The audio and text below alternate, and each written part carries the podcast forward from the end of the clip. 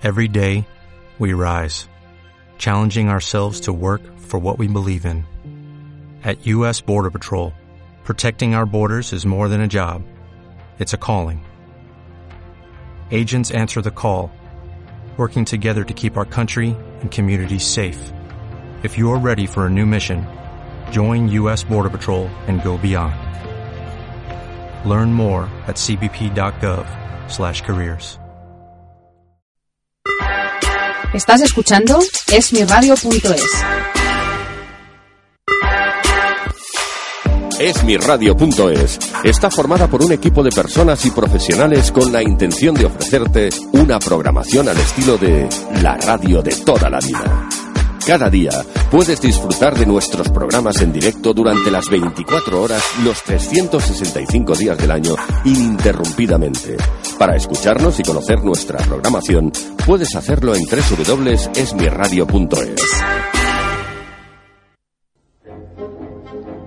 Todos los martes, de 10 a 11 de la noche, Leyendas en el Tintero, con Fernando Gracia, aquí, en esmiradio.es.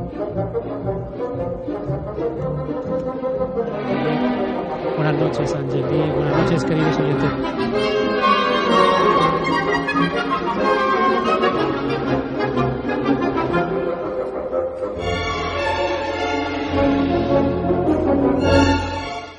Hola, buenas noches. Eh, aquí estamos en Leyendas en el Tintero, como cada martes a las 10 de la noche. Hoy tenemos como invitada a Angelique Fitzner, Fitzner, Angélica Fitzner, Hola, buenas noches. que nos va a hablar de su novela Compulsiva Obsesión, una novela negra, un thriller psicológico, ¿no? Sí, sí, sí. Y nada, eh, Bueno, primero de todo, muchas gracias por Muchas invitarme al programa. Un placer estar aquí sentada en esta, en esta emisora y con estos compañeros tan buah, fantásticos. gracias a ti por venir y por prestarte a, a esta entrevista. Y nada, ahora enseguida volvemos porque tenemos que dar paso a nuestros patrocinadores y enseguida estamos aquí.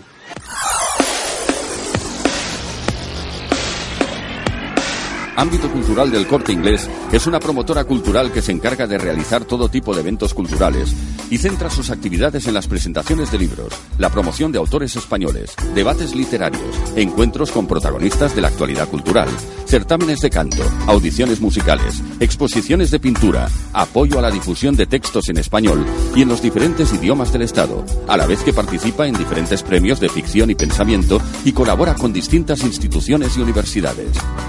El placer de la cultura en la tienda de ocio y cultura del corte inglés en www.ambitocultural.es.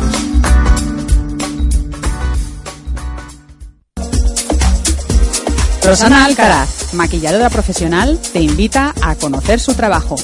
Maquillaje para día, maquillaje para noche y de fiesta, maquillaje para bodas, maquillaje para disfraces. Si vives en Barcelona y quieres que una maquilladora profesional titulada y con mucha experiencia te maquille en tu propio domicilio, puedes llamar al teléfono 697 30 44 67. Puedes llamar al teléfono 697 30 44 67. Rosana Alcaraz.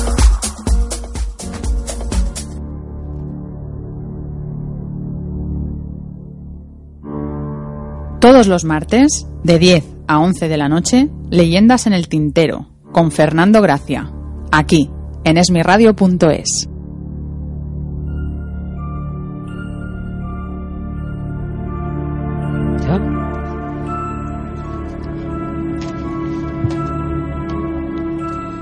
Hola, Angelique. Hola, uy, qué miedo. Uf. ¿No sentiste miedo al escribir esta novela? Yo soy una persona muy miedosa. Yo ¿Sí? soy una persona que no puedo ver una película de miedo. Me muero de miedo, está clarísimo. En mi casa, bueno, me tapo lo- los oídos, los, ojos- me tapo los oídos, los ojos, bueno, es horroroso. Eh, ¿Sentir miedo? No, no sentí miedo, la verdad.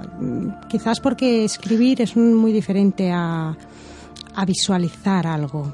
Escribir tú marcas el tiempo, la pauta, el descanso y cargas pilas. Y cuando ves, fue, es una instantánea detrás de otra y se te erizan los pelos de punta.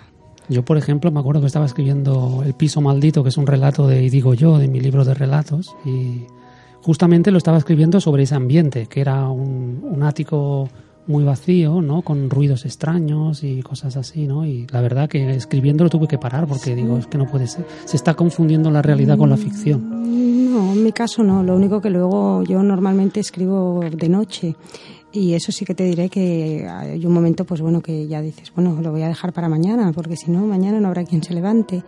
Y sí que luego, bueno, cuando te vas a dormir, no puedes dormir, pero supongo por el vuelco de ideas, no miedo, sentir miedo de mis personajes que he creado yo, no, porque no son reales. Sentiría miedo si fueran Claro, reales. es porque los estás creando tú, ¿no? De alguna manera. Claro, y al no ser reales mm, no existen. Todo y que una vez, siempre digo yo, ¿no? Que un personaje de esta novela, eh, Tom, eh, Tom Heiner, eh, bueno, hubo una amiga mía que quería conocerlo. Y le tuve que decir, digo, ¿cómo? Perdón, digo, ¿cómo?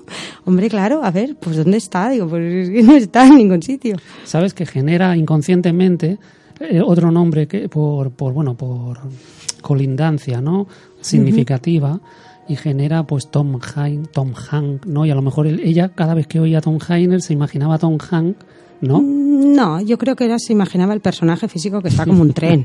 Madre mía, es que se imaginaba, claro, cualquiera que haya leído la novela, se lo, se lo, se lo, se lo imagina y dice, bueno, pues ¿dónde está este bombón? Que voy a conocerlo, ¿no? Claro, y eso fue lo que ella me dijo y cuando, cuando yo, claro, me lo preguntó, le dije, "Mm, como que no, pero bueno, y entonces tú, a ver, a ver, a ver, como, como, ¿de quién te has inspirado? Pues yo, pues de mi cabeza. Desde pequeña por ejemplo siempre te gustó la literatura y leer mucho. Es, eh, eh, he averiguado por ahí eh, porque me he documentado un poco no Y- Me gusta, y me gusta leer. qué libros favoritos tenías de pequeña Uf, yo, bueno, había leído de todo, ¿eh? de todo, o sea, porque además mi madre es una persona que, le- que tiene una biblioteca en casa y, y a- lo- cogía todo de mis manos, bueno, de, bueno, lo típico que uno cuando lee, pues mis juercitas, la Heidi, lo típico, ¿no? Pero yo luego ya empecé con libros más de adultos, bueno, yo qué sé, un a mí me gustó, me- ya cuando fui ya más mayor, ¿eh? me gustó mucho mm, Noam Gordon, Noam Gordon me gustó muchísimo, yo he leído de todo, ¿eh? Desde... que también trata sobre thrillers no me parece No, ¿O Noam ¿O Gordon escribió, bueno, a mí me encantó, ¿no? El um, libro que se llama El médico, que luego escribió Chamán y la doctora Cole, el rabino. Bueno, he leído varios de él, pero no sé. Eh, el médico que no tiene nada que ver con la novela negra, ¿eh? pero me encantó. Y novela negra he leído también Stephen King, que me encanta, porque considero que, bueno, escribe con- por impulso. Entonces, eh, a mí me gustan los escritores que no predices lo que va a pasar. Entonces, eh, que te abre un mundo mm, que tú vas absorbiendo, pero no eres capaz de saber por dónde te va a dirigir. Entonces, eh, para mí Stephen King pues, es un escritor pues, que escribe por impulso. Llegar a ver hacia dónde te, sobre todo en, la- en este tipo de novela, ¿no? Llegar a ver hacia dónde te lleva eh, el escritor no me gusta, me gusta mm, la, la sorpresa. Esto es cuando eras pequeña, ¿no? Pero cuando ahora de mayor Bueno, cuando era pequeña... y luego de mayor, o sea, los mismos tipos de libros leías o ahora, por ejemplo, te gusta leer otra cosa. Mm, Ahora es que no leo nada. Yo cuando empecé a decidir escribir no leo nada, nada, nada, porque eh, me gusta mantener mi, mi propio estilo y no quiero contaminarme de nadie. Entonces eh, no leo nada, nada, nada, nada, nada. Mm, tendría que dejar de ser escritor para convertirme en lector de nuevo. O sea, hubo un momento que crucé, digamos, como el umbral, ¿no? De, de pasar de ser lector, o sea, de pasar de recibir a volcar. Entonces, en mi caso, cuando empecé a volcar, eh, empecé pues a escribir, ¿no? Pam, pam, pam, pam, pam, pam, pam, pam. ¿Sabes una cosa? Mm. Que el otro día estaba leyendo una frase que había dicho un gran escritor también, ¿no? Que hablaba justamente del tema de lectura, escritura. Y estaba, era una cita en Facebook muy, muy famosa, ¿no? Que no me acuerdo del autor, pero decía, escribir es leer. Y las dos cosas con el tiempo se confunden, ¿no? O sea que en, en- en realidad cuando estamos leyendo estamos mm, de alguna manera programando la mente cognitiva para luego poder nosotros escribir. ¿no? Podría ser. Sería como un, Sí, sí, como sí. un aprendizaje. Quizás sí, es como un, como un rodaje, ¿no? Como cuando, pues cuando un niño es chiquitín, ¿no? Y no sabe ni leer ni escribir y ya lo aprende, ¿no? Eh, supongo que hay un momento que el cerebro te hace un chip, ¿no? Y, despierta en tu interior pues ese, ese ahínco, ¿no? O ese interés en coger un bolígrafo y escribir, mm, escribir y escribir. Ahora que tú crees que, por ejemplo, la costumbre de leer, es lo que estamos hablando, ¿no? Es, Trata de lo mismo. Esto eh, tanto leer, leer muchísimo dicen que es muy bueno para escribir, ¿no? ¿Y tú, y tú crees que esto puede favorecer ¿no? la, tarea del escritor o bien al contrario le puede crear un hándicap? Mm, yo una vez escribí una frase que decía así, la mente de un escritor es un libro en blanco lleno de imaginación. Entonces yo creo que para escribir lo primero de todo es que tienes que tener imaginación, a no ser que escribas algo biográfico tuyo o tu vida o en fin, ¿no? Pero cuando ya pasas a un prisma que no tiene nada que ver contigo, que no tiene nada que ver con tu vida, ni con tu forma de ser, ni con nada tuyo, absolutamente nada, entonces es la imaginación la que domina el espacio. Entonces, para escribir, yo creo que tienes que tener imaginación. Yo, por ejemplo, me acuerdo que mm, desde bien pequeña, ¿no? Yo me inventaba historias y, se las contaba a mi madre. Y mi madre, claro, flipaba, ¿no? Y a lo mejor, yo qué sé, o ella siempre le he dicho, ¿no? Que entrábamos mucho en rivalidad porque ella a lo mejor me explica algo y luego yo, luego, incluso ahora, ¿eh? No te creas. Eh, sí, sí, ahora ella me puede explicar algo y a las dos horas yo se lo he maquetado y se lo he transformado y nada que ver con, con lo que me ha contado. Entonces, mm, yo creo que tienes que tener imaginación y supongo que tienes que soltar las riendas de, de, tu mundo, ¿no? Y entonces entrar en la imaginación y, escribir. O sea, eh, es como, como, como atreverte, ¿no? A decir, bueno, he leído mucho, voy a escribir, ¿no? Pero, y voy a dejar que mi imaginación fluya y corra por mis venas, por mi cerebro, por mi sangre, y entonces, fuá, fuá, fuá, fuá. No, no sé, no todo dice, hay gente que dice que, que ha leído o que lee mucho y que no puede escribir que no, que no puede escribir, ¿no? Yo siempre digo, no, te pares a pensar, si quieres, y deja entonces, sé libre, ¿no? La experiencia de escribir, por ejemplo, muchas veces para ponernos en los otros, en los demás personajes, en, personas que no conocemos y tal, ¿no? Hay que leer también muchísimo porque esas personas nosotros jamás las podremos llegar a ser. O a lo mejor te las puedes imaginar, pero claro, como no tienes la experiencia directa, es complicado, ¿no? Escribir sobre personas que, que tú no eres, ¿no? Pero de alguna manera los recursos de, de la lectura, ¿no? De, de, imaginarte cómo son las cosas y la experiencia propia influye también, ¿no? Para crear personajes.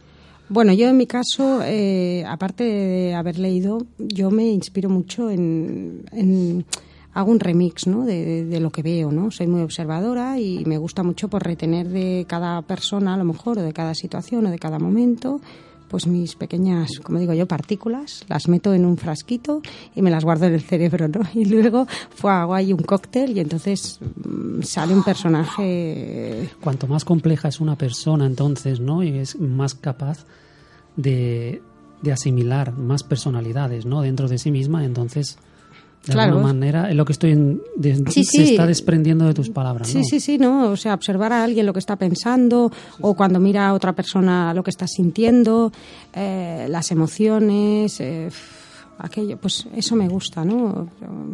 Me gusta observar a la gente. ¿Qué escribías de pequeñita? Bueno, sí se puede. sí, sí, no, yo había escrito cuentos, había escrito pequeñas historias o nunca había escrito un diario, ¿eh? Yo nunca he escrito un diario, nunca, nunca, no sé, nunca me ha dado por escribir un diario, pero a lo mejor cuentos o yo qué sé, o pequeñas cosas. ¿Y te imaginaste de niña ya que luego sería tu, tu vocación?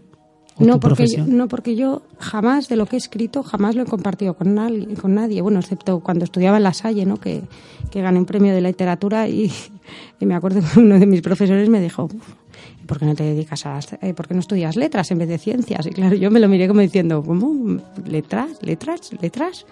Mm, pues no, pero eh, nunca, he, nunca he compartido lo que he escrito, nunca, nunca. Lo, bueno, lo primero que compartí fue compulsiva obsesión, o sea, bueno, sí, bueno, cuando, cuando era novia con mi marido, sí, las cartas, ¿no? Lo típico que uno escribe, ¿no? Pero, pero no, no, no. De todas maneras, yo, por ejemplo, em, a veces yo me expreso mejor escribiendo que hablando, ¿no? Y, a veces para decir algo, pues me es más fácil a lo mejor escribirlo, ¿no? Y entonces, pues bueno, sí que para comunicarme, pues sí escribía cosas. Y entonces se las daba a mi madre o a, mi marido, pues no. De, de alguna manera. Cosas un poco curiosas de cada uno, ¿no? Con un libro como Compulsiva Obsesión de 500 páginas, te has resarcido un poquito de, de no haber publicado nada, ni escrito nada o enseñado nada de pequeñita. Sí, sí, no, ah, me he quedado a gusto ya. Digo, sí, porque normalmente la gente dice que uno empieza desde poquito y entonces pim, pim, pim, pero si no, no, y me quedé, me, me, quedé a gusto, sí. Y tú además te gusta mucho y cultivas mm, otras artes, ¿no? Como la escultura cerámica, la mm. literatura, el teatro, me gusta, la música. ¿Y cuál, de, cuál te gusta más? O sea, ¿qué me podrías decir de cada una de ellas? Yo, bueno, la, yo modelo escultura y hago piezas y me encanta el torno y, bueno, en fin, me gusta, la cerámica me encanta, me encanta, me encanta. Quizás, bueno, también me gusta mucho la pintura. ¿eh? La pintura, me puedo tirar horas en el Louvre o, en el Museo del Prado. Me encanta, me encanta porque me gusta ver un cuadro, por ejemplo, y adivinar lo que puede haber estar pasando por la mente de ese pintor para llegar a, plasmar eso, ¿no? Esa, esa instantánea o ese dibujo, ¿no? O a veces pues bueno no, no solo bueno en el arte real sino en la realidad mezclada con naif o sea y saber por dónde nos ha querido ¿no? Mm, llevar, ¿no? Sí, sí. Curioso, sí, sí, me gusta. ¿Cómo se te, por ejemplo, hay siempre cuando, cuando creas una novela hay un tema, hay una idea, ¿no? ¿Cómo se te ocurrió escribir este thriller psicológico, ¿no? que es como una especie de duelo enfrentamiento entre, entre Tom Hanks Tom, Heiner, Tom Heiner, perdona, eh, perdona. Tom Heiner, y el doctor Helmut. ¿no? Que es como un enfrentamiento, es como un duelo, un ring, ¿no? Eh, yo me siento más segura siempre escribiendo sobre bajo la piel de, los hombres, ¿no? Desde, desde, bueno, desde el género negro hasta la prosa que publico, bueno, en fin, todo, mm, relatos. ¿Cómo se me ocurrió? Sí, o sea, ¿cuál es la idea primera? ¿A partir de qué momento dijiste, quiero escribir una novela sobre esto? Bueno, es que, a ver, mm, yo no escribo, o sea, a ver, yo no escribo con argumento previo. Entonces, eh, cuando yo escribo empieza a salir la historia. O sea, no, no, no sé ni el principio ni el final, ni sé a dónde me va a llevar. Simplemente me senté y, empecé, pues bueno, con un personaje que está en una habitación, tiene una visión, y en ese momento, cuando tiene esa visión, él eh, mm, está seguro que va a ocurrir la visión que ha tenido, ¿no? Y entonces a partir de aquí empezó a, desfragmentarse la historia y empezó a salir, pues bueno, la locura de este personaje en la habitación, sus problemas pasados, eh, las drogas, el alcohol, en fin, todo. Y se empezó como, como, como, a, como a hacer mil pedazos, ¿no? Y entonces ahí salió, pues bueno, alguien que lo tenía que ayudar.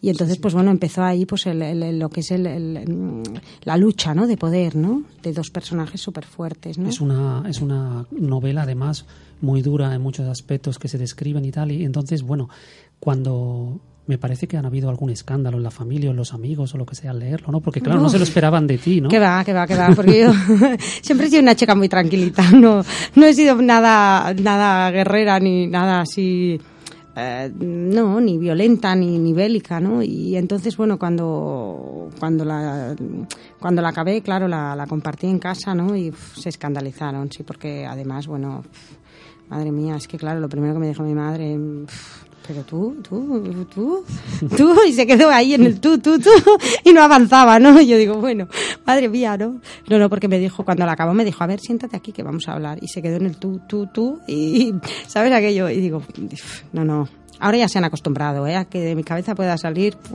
lo que pueda salir y más, ¿no? Pero al principio fue yo, además, yo tenía mucho miedo porque pensé, ostras, ¿qué van a pensar mis amigos? Los que, yo qué sé, los que me han conocido toda la vida, ¿no? Pero bueno, como no tiene nada que ver conmigo ni, ni, ni con mi vida. Eh... Yo, en cambio, ¿ves? Escribo de alguna manera siempre cosas que están basadas en la, experiencia, que es lo que es uno de hmm. los consejos ¿no? de, para escribir, ¿no? que todo tienes que haberlo vivido muy, y conocer muy bien el tema de que va. Pero eso también puede ser comodidad también, ¿no? Por comodidad. Mm, yo en mi caso, yo no escribo nada parecido ni relacionado con mi vida. Yo creo que uno tiene que escribir lo que le salga de la cabeza y ya está. O sea, y, no, y si tú, yo qué sé, en vez de escribir, yo qué sé, tienes, yo qué sé, 40 años y quieres escribir que eres un niño de 5, pues eres un niño de 5, o una mujer de 60, o una mujer de, de, de 30, no, no da igual. O sea, es que cuando uno escribe no tiene censuras no tiene barreras, o sea, no tiene mm, nada que lo, que lo acote, ¿no? Entonces, mm, puede ser y escribir y, y- Por ejemplo, en esta historia, Tom Heiner, que es el protagonista, no narra, eh, bueno, que, que tú no- lo narras en tercera persona, pero es Mm. como si como si estuviera narrado en primera, ¿no? Tom Heiner, eh, bueno, está trata, está siendo tratado, ¿no? Psicológicamente con una terapia por el doctor Hemlock, ¿no? Y hay como un enfrentamiento muy duro y detrás, en el trasfondo, entre ellos dos, ¿no? Hay un enfrentamiento, hay una lucha, es como el eje de la trama, ¿no? Y entonces, eh, mm, detrás, como trasfondo, hay 17 asesinatos. ¿Tú crees que estos 17 asesinatos están en el foco de la enfermedad de Tom Heiner o bien están en la porque claro, a mí obsesión. me- si yo fuera en policía y me ponen y me ponen 17 asesinatos para investigar, Están lo en- juro. están en la obsesión de Tom me da algo. Están en la obsesión de Tom O bien él ya tenía alguna cosa psicológica Bueno, a ver, anterior. a ver, no debemos de olvidar que Tom, bueno, ha sido un ex drogadicto, que bueno, se ha metido todo lo habido y por haber y más, o sea, no, el tío no se ha amargado un dulce, o sea, él, si le ha apetecido, pues lo ha probado y, y allá mm, lo que sea, ¿no? Entonces, él, eh, a ver, después de una rehabilitación de salir de las drogas y bueno, y aparte, bueno, también es ex alcohólico, eso quiere decir que también, a ver, pues también se ha bebido lo que ha querido, ¿no? Con lo cual, eh, a partir de aquí, a ver, es un individuo bastante, bastante desfragmentado psicológicamente. Entonces, claro, él empieza a trabajar en narco porque en narcos porque bueno, lo conoce, es un terreno que se mueve muy bien y, y sabe meterse muy bien, o sea, y sabe cuando hay un camello, cuando se está traficando, entonces él a partir de aquí se mete. Entonces, mm, él se considera muy capaz porque como él ha probado ese mundo y ha visto, ya ha podido salir, que también es una forma de enfocar de la novela, de decir que, que de la droga también se puede salir, o sea, no solo el final es morir, sino que de la droga puedes rehabilitarte y tu experiencia como drogadicto puede ayudarte a lo mejor después ayudar a la gente que es drogadicta para que también salgan. O sea también es también en este caso también quise dar una una, una visión de que de que bueno de que hay una segunda oportunidad en la vida no y no solo porque tú hayas hecho algo malo o, te hayas metido en un mundo malo no puedas salir no y tengas que estar ahí condenado no entonces él pues se dedica pues a ayudar a la gente de droga- drogadicta, ¿no? Entonces por eso se mete en policía, pero se mete en policía él porque él quiere ayudar con, con lo que él ha vivido de la droga a que la gente no, ¿sabes? No. Es una novela compulsiva obsesión que tiene, bueno, unas descripciones muy buenas eh, y magistrales, ¿no? Muchas veces y mantiene la estructura muy bien y me gusta, ¿no? O sea, cómo escribes, Ay, la forma de escribir y, y todo Gracias. esto, ¿no? Pero tiene, claro, ya tiene muchos apartados, ¿no? La, la, la novela trata muchísimos temas y además parece que te has documentado mucho, por ejemplo, en psiquiatría, criminología, sistema jurisdiccional y social Bueno, es que norteamericanos, sistemas carcelarios, penal, bueno, haces un alarde de, de conocimiento de todo tipo, ¿no? En esta novela, ¿tú tuviste que documentarte mucho, ¿no? Previamente o cómo, o cómo fue el sistema de, de escritura? Bueno, a mí me hubiera gustado, y bueno, yo siempre digo que la vida, no sé, si me da tiempo, ¿no? Que a veces parece corta, ¿no? Que no, te- que no vayas a llegar a todo. Pero a mí es que me hubiera gustado ser forense. O sea, yo reconozco que es una cuenta pendiente que, que bueno, que tengo ahí, que nunca se sabe, ¿no? Entonces, mm, con esta novela disfruté muchísimo porque, bueno, porque ya es una, un, tema que me atrae, ¿no? Me atrae, pues bueno, lo que decimos, ¿no? De, que puedes ver o que puedes mm, averiguar, ¿no? De, pues bueno, de una persona que, que, que no te habla, ¿no? Entonces me documenté, pero también porque mm, ya me había documentado, ¿no? De muchas cosas, porque me gusta, ¿no? Hay algunos escritores que esta fase les encanta, que están dos o tres o cinco años investigando, ¿no? Y, Mm. y luego cuando tienen que escribir la novela solo es montarla. Y a ti, por ejemplo, Mm. ¿qué, qué fase te gusta más de la escritura? ¿La de escribir eh, por la- bajo la inspiración del momento o bien No, la de, mm. después de haber recopilado todo eso montar el... Mm, No, a mí, yo, yo es que escribo en cualquier momento, entonces si a partir de ahí, de lo que estoy escribiendo, pues hay una, necesito, ¿no? Documentarme o necesito averiguar, pues bueno, que dar, que es, que, que es, que sea verdad, ¿no? Entonces paso al tema de la investigación, pero lo que más me gusta desde luego es escribir en el momento, porque cuando estás escribiendo, o sea, cuando estás escribiendo no puedes parar de escribir, sigues escribiendo. Yo ahora estoy acabando otra novela y estoy volcada en ella, o sea, es que estoy pensando mm, y necesito escribir. Claro, si estás investigando no puedes escribir porque te- tú, tú- no puedes, o sea, te has te te, te, vetas tú mismo, ¿no? En ese momento, ¿no? Entonces, yo prefiero escribir, escribir, escribir y luego, sobre eso, pues si necesito documentarme, me documento. ¿Crees que hoy, antes estábamos hablando aquí, ¿no? de que la literatura de Stephen King hmm. ha influido tanto que ahora es muy difícil eh, diferenciar si, por ejemplo, te quitan el nombre del autor y te hacen leer una novela, ya no sabes si es Dunes, eh, King, eh, Atzenbach o, o Donna León o ¿entiendes? Porque quieres decir que son muy parecidas. sí, que muchas veces está el contenido está escrito de una manera mm, bastante parecida y entonces el estilo se ha perdido un poco de la manera en que antes, por ejemplo, diferenciabas un poquito los autores y los podías reconocer por el mm. estilo, ¿no?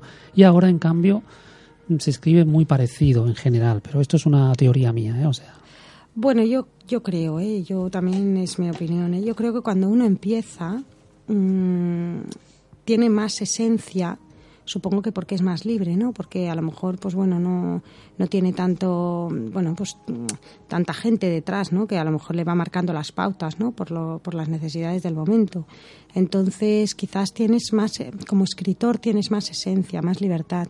A lo mejor una vez, pues bueno, alcanzas la fama y, y bueno, ya te haces un nombre, pues no lo sé, ¿eh? no lo sé. A lo mejor quizás, pues bueno, estás más acotado, ¿no? Y quizás por eso eh, acabas pareciéndote, ¿no? A, uno, a otro, a otro, a otro. Pero bueno, yo creo que cada, cada escritor tiene su propio estilo, ¿eh? Y eso no se debería de perder nunca, desde luego. O sea, tu estilo, tu estilo no lo deberías de perder nunca, porque ese es el que te da a ti la personalidad, el que te, el que realmente es el que te da la fuerza para que puedas escribir, porque si, si dejas de ser tú, o sea, de perder tu, tu pluma, como digo yo, ¿no? Entonces ya que queda, ¿no? No queda nada.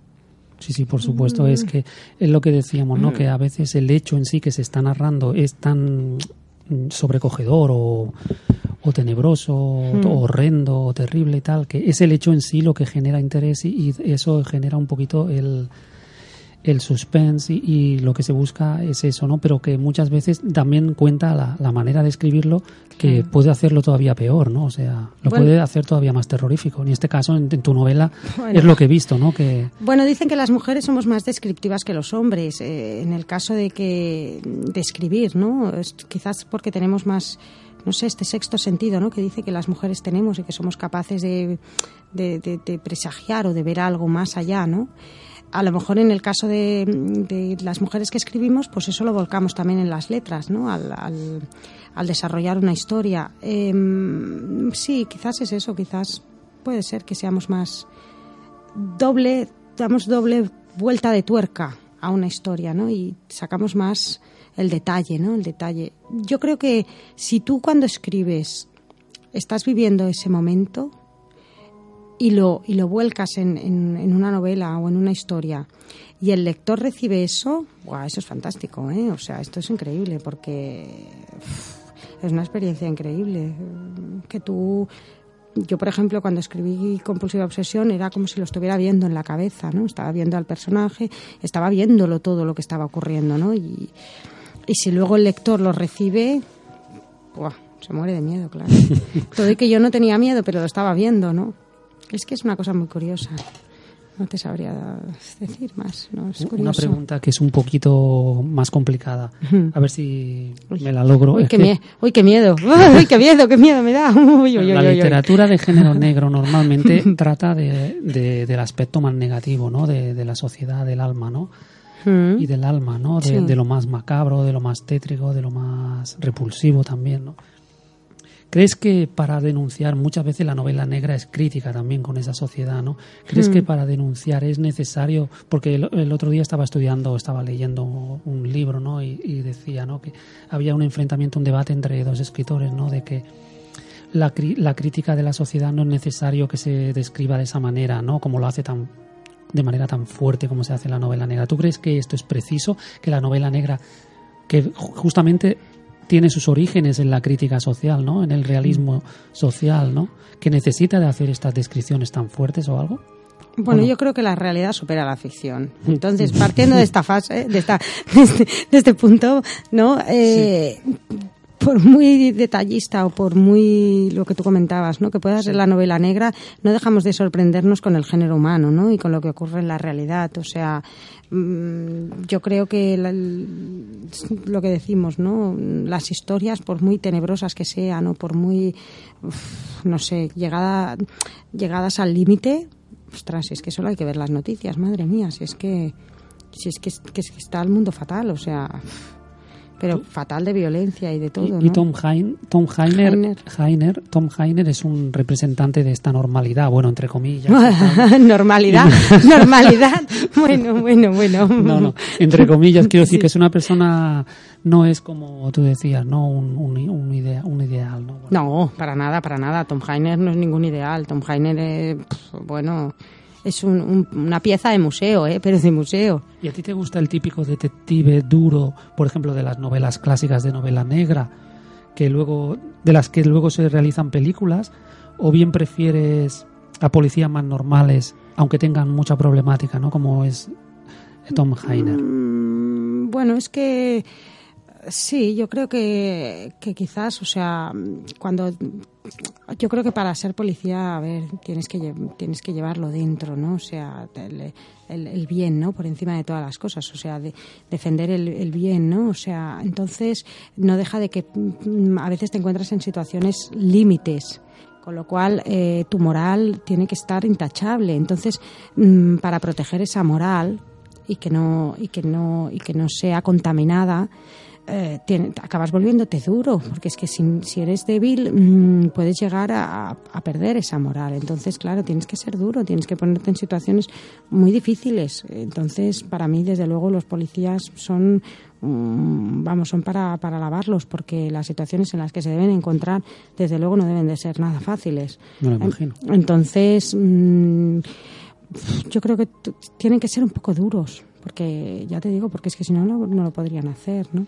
En el caso de Tom Heiner, eh, yo creo que en el libro, él, por ejemplo, es ególatra, soberbio, prepotente, mujeriego, bueno, es un tío que... que, es un perla. Es un perla, un perla de cuidado, de aquellos que, bueno, que cuanto más lejos lo tengan, mejor, porque si no, bueno, va.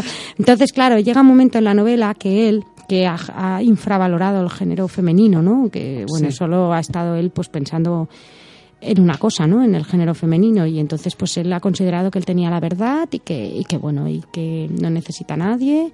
Llega un momento pues bueno que él se da cuenta que bueno que todo que por ejemplo su compañera de trabajo que, que solo la utilizaba para traerle cafés, pues hay un momento que la necesita, ¿no? Entonces él se da cuenta que, que a ver mm, que también que, que está no, no preparada como él, no, está todavía mejor preparada que él, ¿no?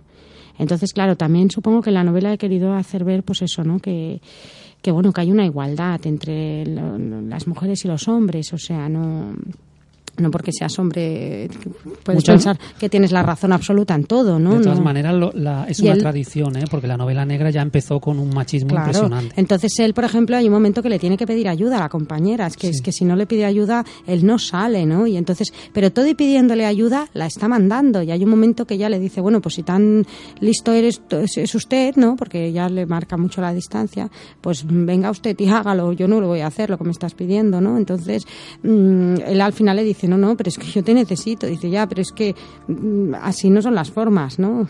Si me lo mandas, pues hazlo, tú, ¿no? Eh, que yo dimito, ¿no? Y eh, claro, él le dice, pero ¿cómo vas a dimitir? No me puedes dejar así, ¿no? Entonces él se da cuenta que la necesita, la necesita. Y, como se le vaya... ¿Cuál crees que es la verdadera bestia negra de Tom Heiner, ¿no? que está, está metido en una lucha titánica de alguna manera por descubrir esos 17 asesinatos, ¿no? Y entonces, pero ¿cuál es su verdadera bestia negra, no? Eh, ¿Estos crímenes o bien su, su propio psiquiatra que lo está analizando? Yo creo que la bestia negra de Tom Heiner es él mismo. Y, es un poco y es un poco curioso porque como él es tan soberbio, o sea, cuando una persona es muy soberbia o muy ególatra, ¿no? Eh, y se cree que es el centro del universo, no ve nada más de lo que tiene delante, o sea, es incapaz de abrir la panorámica. Entonces, como él solo ve lo que tiene delante eh, y cree que él es, es, lo mejor del mundo, ¿no? Entonces, claro, el problema que tiene el principal es con él mismo, ¿no? Claro, el, eh, doctor Helmut, pues al abrirle la conciencia, ¿Qué pasa? Que él, claro, se revela contra el médico porque el médico le está abriendo la conciencia, ¿no? Le está diciendo, bueno, pero entonces él no quiere, ¿no? Sacar su, su, interior, que realmente a lo mejor, que quizás en el fondo también Tom es débil, pero se ha vuelto tan prepotente que, que, que no puede incluso porque hay un momento que bueno que necesita la doctora no eh, de, medicina biomolecular, ¿no? Y, hay un momento que él se da cuenta que, claro, que hasta entonces se había mirado a las mujeres solo en su físico y de golpe y porrazo se vira, o sea, él, en esta novela yo creo que él va aprendiendo como ser persona. El momento que él se enamora pues de la doctora, pero por su inteligencia. Y entonces se queda como diciendo, mm, mm, ostras, y se queda embobado escuchándola a ella hablar de los códigos genéticos, de, de todo, ¿no? De, de, las secuencias de ADN, claro, y él se queda como, como, como traspuesto, ¿no? Cuando en la vida, vamos, no se le hubiera ocurrido tener una conversación con una mujer porque no hubiera, solo hubiera estado mirándole pues eso, el escote, la cara, en fin, todo, ¿no? Y pensando sus, sus ideas en la cabeza, claro, ¿no? Entonces él supongo que en la novela también aprende a ser mejor, porque él al final se da cuenta, ¿no? Que, que por donde va tampoco, como persona, tampoco le va a llevar, a, no le lleva a ningún sitio, ¿no? ¿Sabes? En una novela son importantes los nombres, ¿no? Y estos nombres suenan bien. Tom Heiner, Doctor Helmut. ¿De dónde sacaste estos son nombres? Son alemanes. ¿De dónde los sacaste? No, pero igualmente, aunque sea... Eh, bueno, Heiner es un nombre alemán de un antiguo mm, familiar mío. Y, y Helmut se me ocurrió así, con una mezcla de no sé, de nombres, ¿no? Helmut. Helmut se me ocurrió. Y, y Tom, Tom, no sé por qué tenía un amigo que se llamaba Tom. Y entonces lo remezclé, ¿no?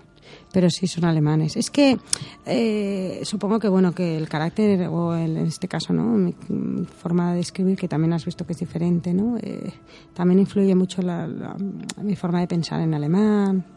Es como un remix. ¿no? Es una, una cosa que te quería preguntar. Hmm. Eh, además de, la, de, la, de estos personajes, estamos hablando del eje que mueve la, la, novela, Sí, sí, de la lucha y el enfrentamiento entre el doctor Helmut y, el policía Tom Heiner, ¿no? Pero aparte hay otros personajes. ¿Y qué personajes son? O sea, si pues, puedes decir algo. Sí, hombre, y tanto. Hay el forense, que es el que le ayuda a buscar al asesino. Eh, y luego, bueno, hay su superior, que, bueno, es el, precisamente su superior es el que le envía al, al psiquiatra, ¿no? Porque su superior ha recibido un montón de, mm, de denuncias por, por, violencia y entonces le dice o te vas a un psiquiatra o, bueno, te aparto del caso. Con lo cual aquí su superior también le marca, ¿no? Un poco la, la, la pauta, ¿no? De, de, las visitas y de las terapias, ¿no? Y, y que bueno, y que tiene que ir porque si no se olvida de la investigación. Y aparte de estos cuatro personajes, su hermano, Patrick, también, que marca un... También aquí hay una conexión muy fuerte entre él y su hermano, o sea, él, lo quiere mucho a su hermano, o sea, eh, hay una unión, yo, también aquí quizás en la novela se realza mucho, ¿no?, la fuerza de los hermanos, ¿no?, que cuando somos mayores a veces pues perdemos, ¿no?, un poco los lazos familiares, ¿no?, y cada uno hace su vida. Y en este caso, pues bueno, él está muy conexionado con su hermano y su hermano con él, incluso, bueno, cuando le va a pedir ayuda al hermano, ¿no?, sabe que siempre tiene al hermano ahí, ¿no? Que, que, lo apoya, ¿no? Y eso, tener un hermano que te apoye y que tienes un problema y, y que está ahí, jolín, no deberíamos nunca de... Que nunca tienes tiempo para llamar a los hermanos y eso, y luego a lo mejor nunca sabes si los puedes necesitar, ¿no? Y luego, bueno, la, el papel de las mujeres, ¿no? Las novias que ha tenido, que bueno, ha sufrido de decepciones amorosas, bueno, las había así por haber, ¿no? Parece como si fuera al contrario, ¿no? Que, él fuera de alguna manera. Que va, le han dado de tortas una detrás de la otra, pero a, Tom de tortas una detrás de la otra, porque, porque, no, porque claro, al final él acaba, pues eso, solo. Es que acaba solo, es que su carácter lo acaba llevando a, a la soledad más pura, porque en el fondo es un individuo muy solitario. Entonces, claro, eh, sí, le gustarán mucho las mujeres, pero claro, si no las valoras como personas, pues acabas quedándote solo, está clarísimo. Y tiene un talón de Aquiles también, ¿no? también, también, no, no. Y, y bueno, y entonces, pues bueno, el, entonces ya el, caso, pues bueno, él empieza a sacar a, a, sacar las pistas y a sacar las averiguaciones y pruebas y pruebas y pruebas y pruebas, ¿no? El perdona. Eh, no. No, sigue, sí, quería La novela quería comentar que son cuatro horas de reloj Entonces es una novela que marca la pauta minuto a minuto de lo que va pasando, ¿no? Entonces, desde las 2 de la mañana hasta las 6 de la mañana, pues el, personaje está, en este caso Tom Heiner, metido en, en, una habitación y es minuto a minuto, minuto a minuto, recordar el pasado, el presente, el caso, su vida, eh, las relaciones que ha tenido, su hermano, el forense, el psiquiatra, o sea, y sobre todo, bueno, la bueno, es que el psiquiatra le dice que simplemente, pues bueno, que se descubra cómo es y ya está, o sea, que no hay ningún problema, ¿no? Y la violencia que surge de todo esto, ¿no? Sí, sí, es lo que te quería preguntar ahora. Hay un como, desde el primer momento hay como una, ellos dos se olfatean, ¿no? Un componente, sí. Hay, una esgrima especial en, mental, ¿no? Entre, entre los dos. Y esto se mantiene a lo largo de toda la novela, esta lucha entre el enfrentamiento psicológico entre los dos, pero tratan también al mismo tiempo de, de, culparse el uno al otro de los asesinatos, o sea, como si estuvieran investigándose el uno al otro en un momento dado. Bueno, porque el, doctor Helmut, claro, como no puede llegar a él, pues entonces el doctor Helmut piensa que para llegar a él será más fácil que lo ayude en el caso. Y entonces, claro, intenta pues ayudarlo en el caso y en este caso, claro, él empieza a pensar que por qué lo quiere ayudar, ¿no? Y entonces, claro, empieza a ver pues eso, ¿no? Una, un componente de, de, de, ¿cómo te diría yo? Que no se fían uno del otro, ¿no? Entonces, él, claro, tampoco nunca ha compartido nada de sus casos y de su vida y de nada, ¿no? Y, bueno, claro, y el, y el otro pues es su trabajo, ¿no? Y claro, como a veces en las terapias le dice, pues no se ponga usted así, ¿no? Y claro, y luego, bueno, la medicación que toma, que también lo hace volverlo loco, bueno, en fin, todo un poquito. Porque eh, como hay como un monólogo introspectivo, ¿no? De Tom Heiner, pero no es en primera persona la novela. ¿Por qué no la escribiste en primera persona? En lugar de, por ejemplo, como si fueras tú o sea, un narrador, ¿no? Es que no, normalmente no suelo escribir nada en primera persona. ¿No te gusta? Mm, no, me siento mejor en tercera persona, no sé. es, es, que es curioso, es que incluso en, en, la, en, las, en los relatos o en las pequeñas cosas que escribo, no, no escribo nada como primera persona, no sé. Me siento mejor escribiendo como si fuera un espectador más, ¿no? De, de todo esto, ¿no? O sea, como si lo estuviera viendo, ¿no? Como en una película, me gusta más sentirme fuera, ¿no? No, no meterme tan directamente todo y que bueno, que ya ya me meto bastante. ¿Hay alguna persona real que represente o que sea de la que te has inspirado? No. no, no, no, que va, que va, que va, no, que va, para nada, para nada, no, no, uy. Es que es un mundo muy oscuro, bueno, es que pero bueno, lo que sale de mi cabeza, ¿no? Antes estábamos hablando también de una cosa que, bueno, muy muy muy particular en esta novela, ¿no? Que trata de, del mundo de, los, de las psicopatías, ¿no? Hmm. Hay detrás, pues, un 17 asesinatos y también... La y la forma y, lo que pasa, que bueno, madre mía. Sí, yo a veces yo, a mí es que me pasa una cosa, que yo cuando luego leo lo que escribo ni me lo puedo ni creer, o sea, pienso, bueno, ¿cómo he podido yo escribir todo esto? Si es que no, si es que estoy yo no... Uy, José Luis me está mirando con una cara que yo creo que, bueno, madre mía, José Luis está aquí como, como diciendo, uy, pero es verdad, yo no, no, no sé, no, siempre, no sé, siempre me, me quedo como muy sorprendida, como diciendo, guau, esto yo no lo he podido escribir, que va, que va, que va. Sabes, dentro del mundo de la investigación psicológica y psiquiátrica, ¿no? Eh, se ha estipulado a nivel estadístico una, una nota global, ¿no? De que hay, por ejemplo, entre el 10 y el 15% de la humanidad es en potencia psicópatas, ¿no? Y entonces, bueno, tenemos aquí personajes, bueno, esta novela que trata es un thriller psicológico, ¿no? Entre, ¿crees que hay más psicópatas en la sociedad de lo que de yo lo creo que, hay más sueltos que las cárceles reflejan, o sea, de lo que se reflejan las cárceles? Yo creo que hay muchos psicópatas sueltos, el mundo está muy mal, o sea, es que bueno, yo creo que hay mucho pirado suelto, ¿eh? mucho, mucho, mucho pirado. No te rías, Fernández, que es verdad. Lo que pasa que muchas veces eh, o no lo vemos o lo llevan muy oculto, pero sobre todo, bueno, cuando ves a veces a gente muy, muy, muy tranquila y que de golpe y porrazo, guau, se ponen que dices, bueno, pero, pero, bueno, pero ¿qué pasa aquí, no?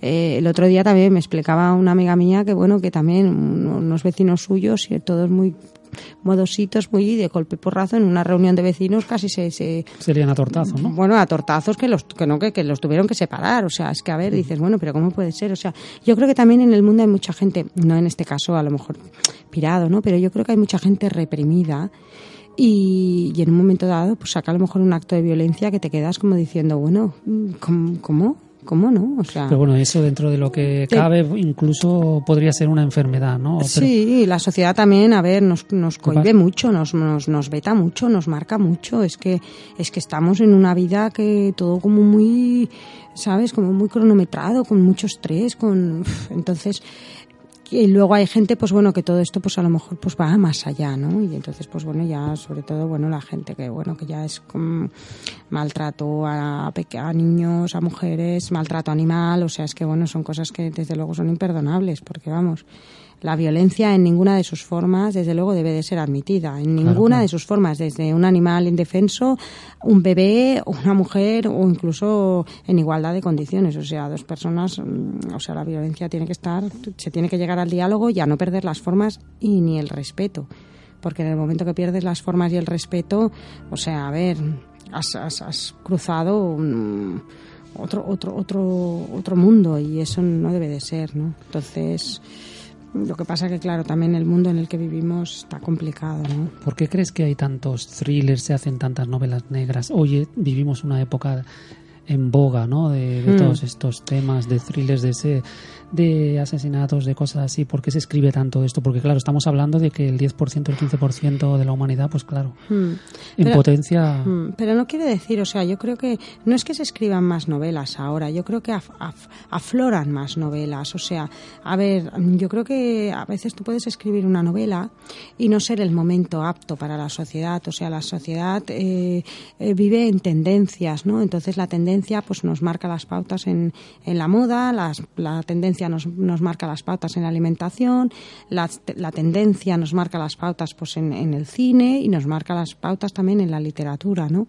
Entonces hay momentos pues que bueno que, que que por lo que sea, pues bueno, eh, hay una tendencia, ¿no? Hacia Hay una hacia- tendencia a revivir eso. ¿Por qué, crees. ¿Por qué crees que tenemos esa tendencia a querer revivir con obras de ficción o de, o de películas o lo que sea esas, esas cosas que muchas veces ni siquiera las hemos vivido, ¿no? Como de horror porque, y... que- porque queramos ser a lo mejor o, mm, darnos más darnos cuenta de lo, de lo malo de la vida no a lo mejor y entonces ser conscientes de que hay cosas malas y que debemos de cambiarlas o sea es que no mm, porque no vamos bien es que claro es que no puede ser o sea a ver mm, por eso quizás creo que a lo mejor la gente yo no creo que sea porque la gente tenga más necesidad de ver cosas malas sino que a lo mejor quieren ver cosas más malas para cambiarlas para que no sean Claro, así claro. no o sea Sí, sí, sí. El porque- origen del arte. Sí, claro, Un poco. un poco, ¿no? Yo creo que sí, ¿no? Ya los primeros cavernícolas que estaban en, en la en la gruta de, de Saltamira, por ejemplo, ¿no? Lo que pintaban lo, lo- estaba eran representaciones mágicas simbólicas para atrapar a los Claro. a los para cambiar una realidad para que no podían cambiarla. dominar, claro. entonces ahora no podemos ponernos a pintar en cuevas porque, claro, no, no, no, no, No tenemos- no- no- no pintamos, pero sí que podemos escribir. Entonces, eh, yo, por ejemplo, en mi caso, pues bueno, yo no solo escribo género negro, o sea, yo escribo desde la plataforma de los afectados contra la hipoteca, eh, contra el maltrato animal, eh, en fin, contra la pobreza, escribo muchas cosas y yo creo que el escritor tenemos, eh, tenemos eh, o sea, la obligación moral de escribir para que las cosas cambien, o sea, para que no para que no nos olvidemos de que de que bueno, de que existe pues pobreza o existe violencia o existe maltrato y entonces las formas que tenemos pues es plasmarlas en una hoja de papel y dejar que vuelen. Entonces, mm,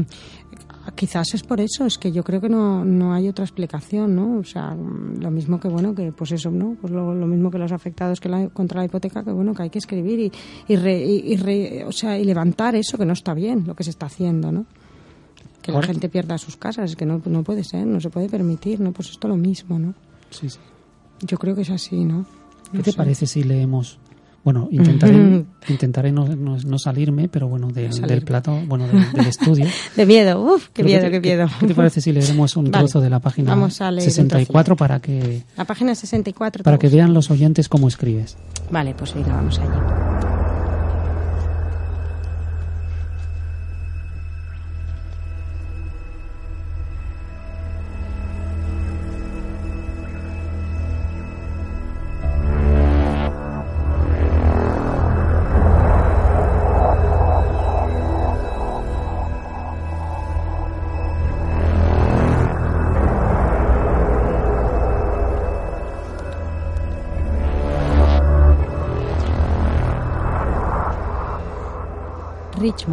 Hotel Holm, habitación 212, domingo 1 de julio, las 2.34 de la madrugada.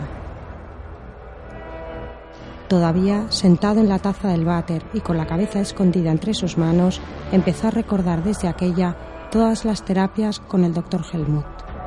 Todo lo que ocurría entre ellos dos parecía seguir unas pautas muy diferentes a las fijadas entre un psiquiatra y, y su paciente, convirtiéndose la relación con su médico a medida que transcurrían las visitas en un toma y daca de insinuaciones fuera de contexto. Sus terapias, un tanto difusas en el contenido y en la forma de actuar, acababan confundiéndolo, sin estar muy seguro de lo que pretendía ese hombre con él. Aquí dice que esa chica, Jennifer Land, la encontraron cerca de las 11 de la noche, precisamente en los alrededores de la calle Broad, cerca del distrito de Fan, ¿No le parece un poco raro? le contestó sin apenas ganas de hablar. ¿Por qué? Comentan que podría tratarse casi con seguridad del mismo asesino, a pesar de que ninguna de las otras chicas muertas han sido encontradas entre el Boulevard Belvedere y el extremo opuesto del enorme distrito de Fan. La verdad, no acabo de entender qué pruebas tienen los periodistas para afirmar semejante relación. Tan meticuloso en lo que decía y analizando a Tom minuciosamente, el doctor Helmut hacía un inciso de silencio durante unos segundos, señalaba con el dedo lo que le interesaba, intercambiaba una fría mirada con él y proseguía de nuevo, meditando sus excelentes modales, su hipócrita forma de continuar la sesión. Y no solo eso, sino que lo más sorprendente es que no especifica ningún nombre ni detalle de cómo yacía el estado de la víctima. ¿No cree que es extraño, inspector, tratándose de un periódico sensacionalista? Ya sabe cómo son ese tipo de profesionales. Les encanta incluir en sus noticias catástrofes, adulterios, accidentes y, en fin, todo cuanto pase les pase, todo cuanto les pase por la cabeza para subir lectores. No estaba nada de acuerdo con las opiniones de su médico. Siento decirle, doctor, que es preferible que el newspaper no escriba en su publicación la forma de cómo se ha cometido el atroz crimen, ni tampoco que presente ninguna fotografía caerían en el gran error de confundir la escandalosa información con los verdaderamente importantes del caso. No evitando los morbosos detalles del asesinato, induciríamos a crear alarma entre la población y si la gente se enterara verdaderamente del cabrón que tenemos suelto, en las calles cundiría el pánico. Hay que tener mucho cuidado con lo que se edita y con lo que se debe omitir, además de no olvidar que una parte importante de todos estos asesinatos son material guardado bajo secreto de sumario, lo cual impide que la gran mayoría de detalles hallados en cada homicidio no salgan a la luz.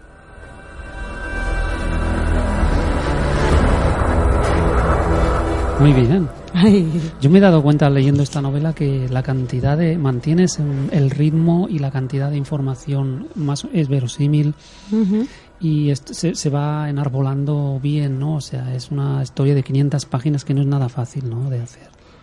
No, bueno, la verdad es que estuve un año y medio, pero yo qué sé, estaba sumida en ellos dos. Es que era, era, estaba sumida, pero, pero por completo. O sea, entre ellos dos, un toma y daca, un toma y daca, un toma y daca, un toma y daca. O sea, era, era increíble. O sea. Sí, detrás de, ese toma y daca entre el, psiquiatra y el, y el policía, ¿no?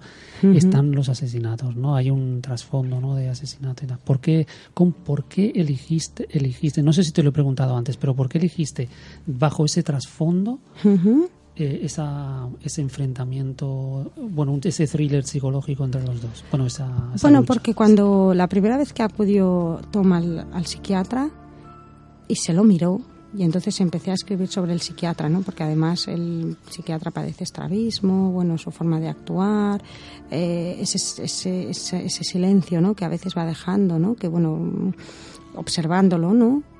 Pensé, ostras, eh, Tom es una fuerza potencial, ¿no? Pero desde luego el doctor Helmut no se queda corto. Entonces, claro, mmm, disfruté en esa primera terapia al escribirla, ¿no? Porque me lo pasé súper genial, ¿no? Y cuando se despidió el Tom del psiquiatra y le dijo, bueno, nos vemos el próximo martes, y el Tom le contesta, bueno, si no me han matado antes, ¿no? Y entonces el psiquiatra le dice, venga, no se ponga así, ¿no? Y entonces el, Tom le contesta, bueno, porque usted no, no conoce nada de las calles. Todo y despidiéndose en la puerta, siguen con el toma y daca, ¿no? Y cuando lo iba escribiendo, pensé, ostras, eh, Tom tiene que volver a esta terapia, porque, bueno, aquí tengo un personaje, el Helmut, pf, alucinante, ¿no? Y entonces fue saliendo, fue saliendo, o sea, fue... Y cuando, por ejemplo, cuando cuando un, la segunda terapia o la tercera, ¿no? Le dice que cuando entra y dice, oye, estoy fatal, y le dice, ¿qué le pasa? Y le dice, pues que he soñado que me comía un pájaro crudo, y entonces le dice, y he despertado con la boca llena de plumas, y el otro le dice, bueno, está usted fatal hoy, desde luego, ¿no? Entonces se lo dice, ¿no? Así como muy irónicamente, ¿no? Y el otro, claro, se lo mira como diciendo, casi que mejor que me, que me, que ya me encierre, ¿no? Y el Helmut le dice, pues voy a pedir hora con el, con el de la quinta ¿no? Para hacer su ingreso, ¿no? Y entonces pensé, hostia, esto es buenísimo, ¿no? Me le estoy pasando aquí bomba, ¿no? Pero el Tom es que no tiene ninguna ganas de ingresarse, pero bueno, el otro tampoco pretende que lo haga, pero bueno, cada uno va jugando a sus cartas, ¿no? Y entonces me encantó, me encantó, me lo pasé súper bien, ¿no? Súper bien, súper bien, ¿no? Es curioso que no mantienes el suspense hasta el final, ¿no? Con respecto a quién es el asesino y de los 17, de las 17 jóvenes. Sí, porque el, el libro da una vuelta de 180 grados, o sea, el libro, a ver, em, el asesino empieza en la primera página, y, acaba en la última y está ahí, está ahí, ahí, ahí, ahí. Y de golpe y porrazo es una espiral que va girando, girando, girando, girando, girando, cada vez más rápido, más rápido y llega un momento que fue, se suelta, ¿no? Y entonces vuelve todo a su principio, ¿no? Al revés, ¿no? Y al volver todo a su principio al revés, mm, claro, se cierra, ¿no? Toda la novela, ¿no? Y, y, sí, sí, ¿no? Y el asesino es que está ahí. O sea, bueno, tú, Fernando, lo has podido ver, que está ahí. Sí, sí, es incluso... pam, pam, pam, pam. Y sale, sale, Desde la primera página ya se ve como está, por ejemplo, a punto de ser ejecutado, ¿no? Sí, sí, sí, a punto de ser ejecutado, pero vamos, que no se va a salvar.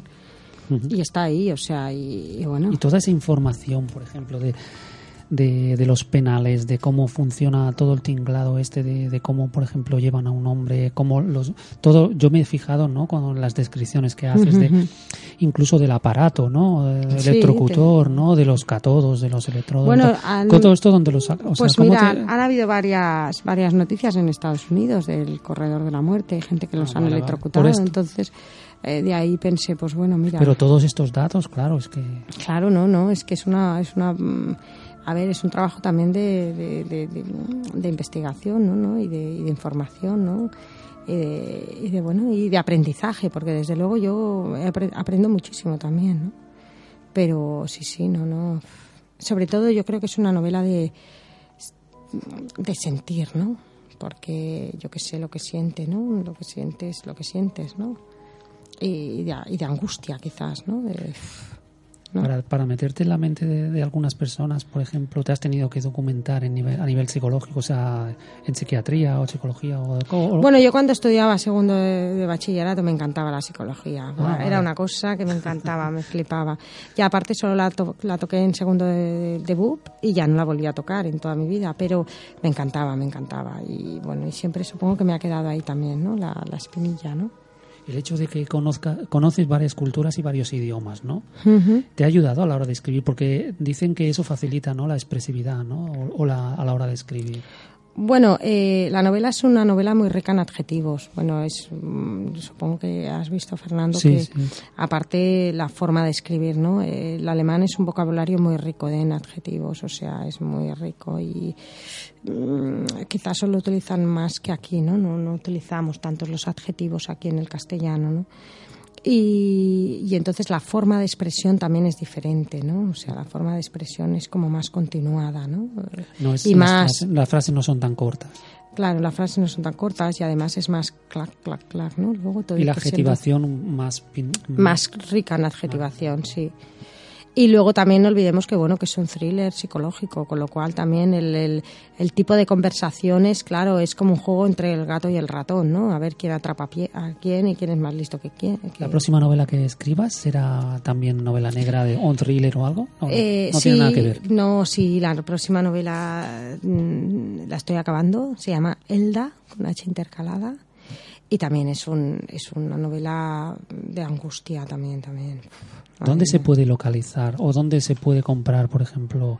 Aparte, Editorial Atlantis, pero está en Amazon o algo. Sí, está en Amazon, está en el Corte Inglés, en la Casa del Libro, en la FNAC, o sea, sí, está. O sea que es muy Y en, localizable. y en ebook también está. Muy o fácil sea, de localizar, Sí, ¿no? sí, sí, sí. Pues hasta aquí hemos llegado a Angelique Fisner. Encantados de estar aquí contigo y hablar de tu novela tan interesante. Gracias a vosotros, un placer. Y nada, hasta la próxima semana en Leyendas en la Tintera, como cada martes a las 10 de la noche. Muchísimas un beso gracias. y un abrazo. Un abrazo a todos los oyentes. Gracias. Gracias a ti. Hasta luego. Hasta luego.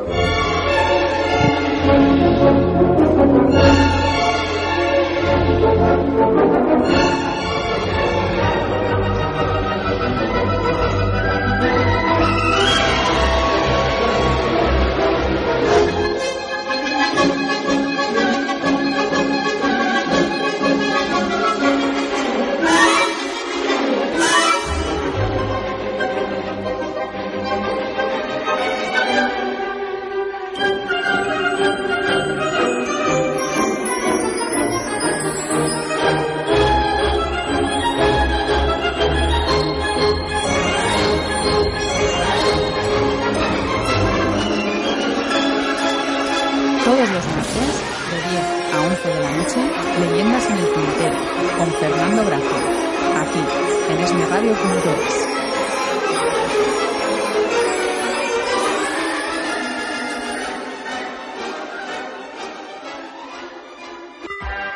Esmiradio.es es tu radio.